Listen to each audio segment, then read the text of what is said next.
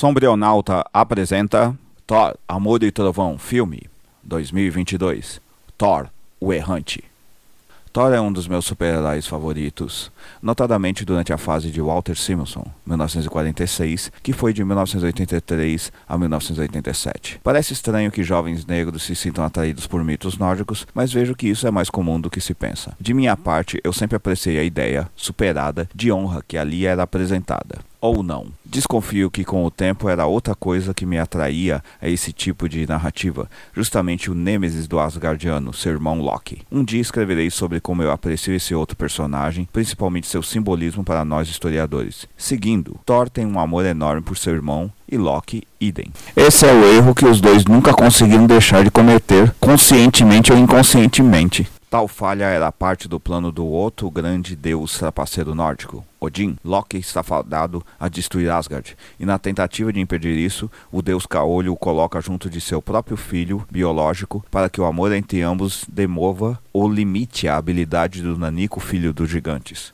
O efeito em Thor é que ele desenvolve enorme habilidade militar, também por sentir uma grande admiração por seu irmão adotivo. O Asgardiano, em mais de uma vez, expressou como o seu irmão é mais honesto consigo, apesar de ser o deus das mentiras. Na verdade, o deus das histórias e da ficção, do que o filho biológico de Odin. Thor, com seu irmão, aprende sobre alteridade, coisa fundamental para quem se dedica à guerra. Esse filme traça de maneira caricata como esse vasto amor fraternal que o trovejante sente por seu irmão não pôde ser morto nem mesmo com o aparente falecimento de Loki. A filmografia de Thor, Chris Hemsworth, pelo menos em seus filmes solos produzidos pela Marvel Studios 1993, é sofrível porque faz uma péssima e preconceituosa interpretação do que Mark Miller, 1969, escreveu em Supremos, 2004-2007, sobre ele. O transforma em um neo-hippie. Na versão de Miller, temos um homem, Donald Blake, que redescobre sua ancestralidade viking e vem abraçar os poderes de Thor, negando inclusive o próprio irmão capitalismo. Aqui fica uma enorme tolice que emula filmes como Conan o Bárbaro, 1982, mas sem a violência e a ética típicas desse gênero de filme épico. Thor nessa produção está em busca de uma espiritualidade que mortais procuram, não deuses. Miller aproveita no quadrinho uma coisa bem simples do pensamento que balizou a versão desse mito na Marvel Comics 1989 até os dias atuais, a saber, que um deus guerreiro perfeito só aprenderia a humildade se fosse humilhado ao máximo, no caso, sendo transformado em uma PCD, pessoa com deficiência, e ainda médico. Essa é a grande sacada dos quadrinhos, entender que deidades não conseguem ser humildes, porque essa é uma qualidade humana ao criar uma identidade em que Thor seria semelhante a quem foi vítima e curador de gente como ele, Odin finalmente resolveria o problema da arrogância do filho. Sem essa condicionante, muito do que o personagem é nos quadrinhos se perde nos filmes. Então só tem uma saída para aguentarmos essa tentativa de fazer um Thor humilde: realizar uma comédia dos erros. Esse filme é quase um quanto mais idiota melhor, 1992, para fãs de filmes inspirados em quadrinhos.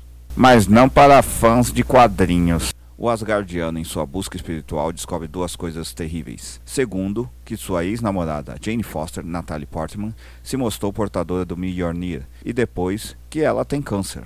Essas duas segundas descobertas tentam resolver o problema proposto no quadrinho, o de como se ensinar a humildade a um Deus. Se isso resolvesse algo de humildade, Zeus seria Jesus Cristo. Todavia, a primeira coisa terrível que todos descobriram, inclusive os atores, é que Christian Bale, como Gore, o carniceiro dos deuses, é alguém aterrorizante. O filme apresenta uma perfeita síntese de alguém que perde a fé, não porque teve decepções com a vida, mas sim com o projeto de vida que abraçou. Ludwig Feuerbach, 1804-1872, adoraria o personagem. E o Carniceiro é fantástico o filme todo. Foi uma grande ideia fazer as cores berrantes desaparecerem ou diminuírem quando ele aparece. Seu melhor diálogo e atuação no filme, e do filme, é quando ele surge junto de crianças, as aplaudindo, honestamente e ironicamente, como só um ateu faria perante o tipo de pessoas que ainda guardam a aptidão psicológica para acreditar que deuses são bons. Todos os diálogos dele são imbuídos desse tipo de ironia, respeitosa, dura, honesta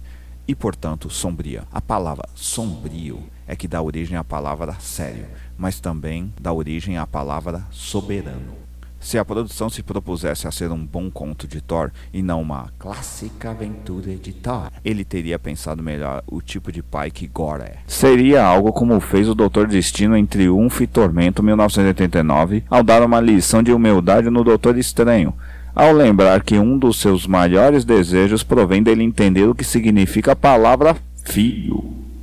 Quando, por uma questão de compromisso, estranho deve apoiar destino, ele recusa. O monarca da Lativéria diz apenas que deseja ajuda para salvar minha mãe do inferno, ou a alma de uma mulher é uma preocupação aquém do Margo Supremo.